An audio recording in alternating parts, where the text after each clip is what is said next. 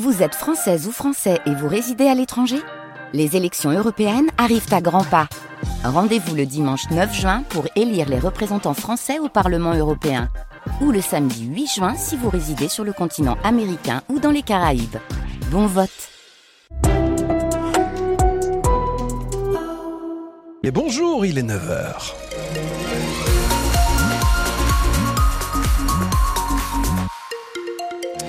Et 9h sur France Bleu Occitanie. C'est l'heure de l'info, de l'info météo. Pour commencer, vous voulez du beau temps, vous voulez du soleil? Ah bah, c'est pas pour tout de suite, ça, je vous le dire.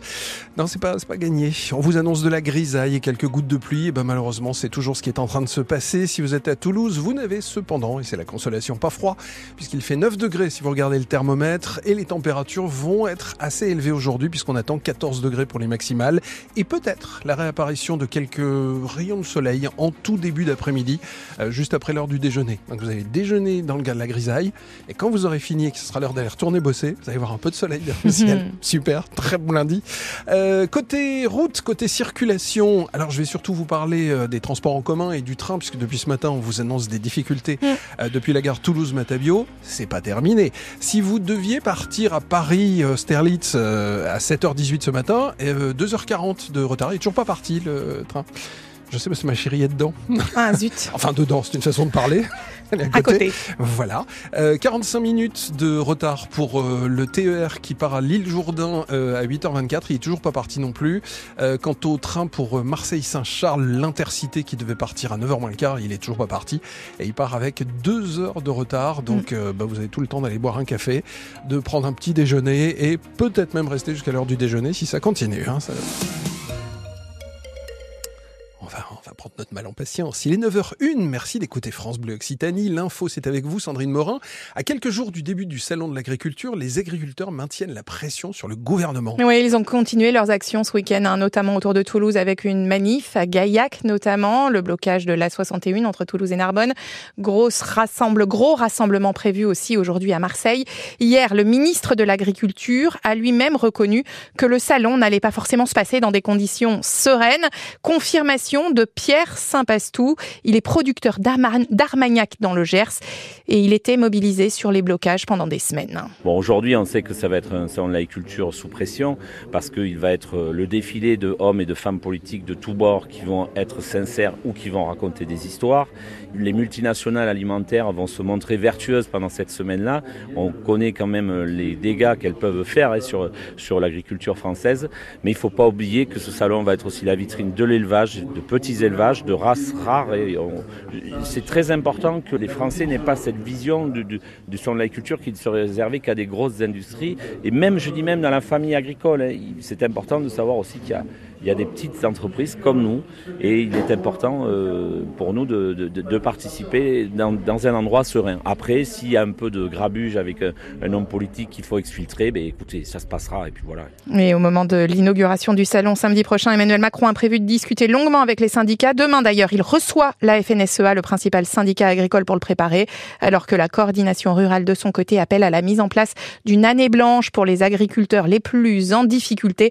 On en reparle hein, de ce dossier agricole avec euh, notamment Wendy Bouchard qui sera en direct pour Ma France des studios de France Bleu Occitanie et qui reviendra sur cette crise agricole un mois après son déclenchement à Toulouse. Et ce sera à partir de midi 8. Nouvelle tension ce week-end sur le chantier de la 69 euh, près de Castres. D'un côté, les zadistes dénoncent une pluie de lacrymo sur le chantier de l'autoroute. Le collectif La Voix est libre pointe du doigt l'impossibilité d'aller ravitailler les militants perchés dans les arbres.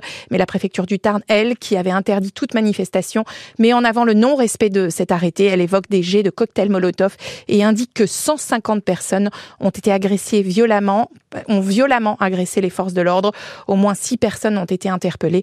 La préfecture parle aussi de trois gendarmes blessés. C'est le deuxième incendie dans un EHPAD en tout juste un mois. Hier après-midi à Plaisance-du-Touche, au sud-ouest de Toulouse, un feu est parti dans la lingerie de l'EHPAD Occitanie. Les neuf employés du site ont été examinés par l'équipe médicale, mais il n'y a pas eu de blessés. Alors, Alors que le trafic des trains doit reprendre normalement ce matin la SNCF après une grève entamée jeudi soir par les contrôleurs, on remet ça, une autre mobilisation se profile, celle des aiguilleurs euh, Sudrail a déposé un préavis de grève de vendredi prochain, 11h à samedi 23h, soit en plein chassé-croisé des vacances d'hiver avec toutes les zones.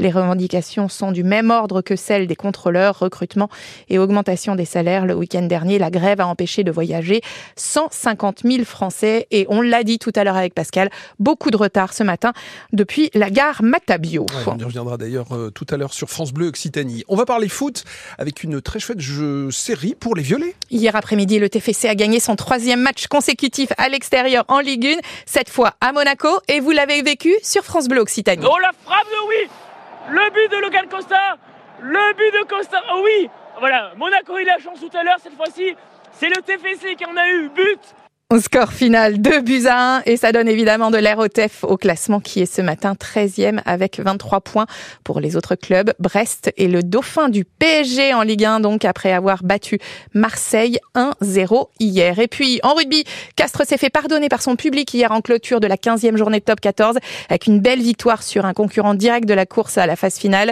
Toulon, score final 25 à 17, une victoire de Castres donc. Le Stade toulousain toujours invaincu en 2000 2024 en top 14 comme en Champions Cup.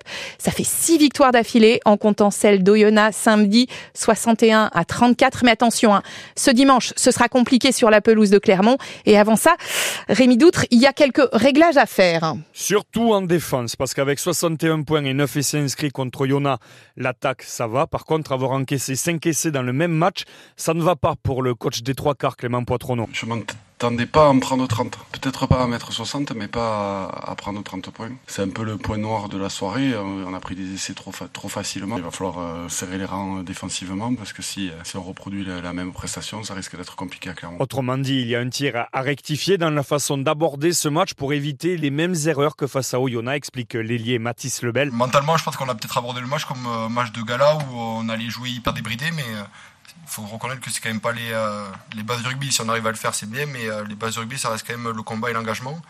Je pense qu'en première mi-temps, on en a manqué, c'était mieux en seconde mi-temps. Le but, période de doublon ou pas, c'est d'enchaîner à une cinquième victoire en championnat, parce que derrière, il y a un objectif comptable pour le demi de mêlée Paul Graou. On sait à quel point c'est délicat et, l'importance aussi de cette période, parce qu'on peut s'éclaircir le paysage aussi en, gagnant et en marquant des points pour être directement dans les deux. Donc euh, à nous montrer le meilleur visage pour aller chercher des victoires et continuer à, à être invaincu. Finir dans les deux premiers, ça veut dire primo s'éviter un match de barrage en phase finale et secondo pouvoir aussi se concentrer sur la Coupe d'Europe. Et Clermont-Toulouse, eh bien, vous savez quoi? C'est sur France Bleu Occitanie et c'est dimanche prochain.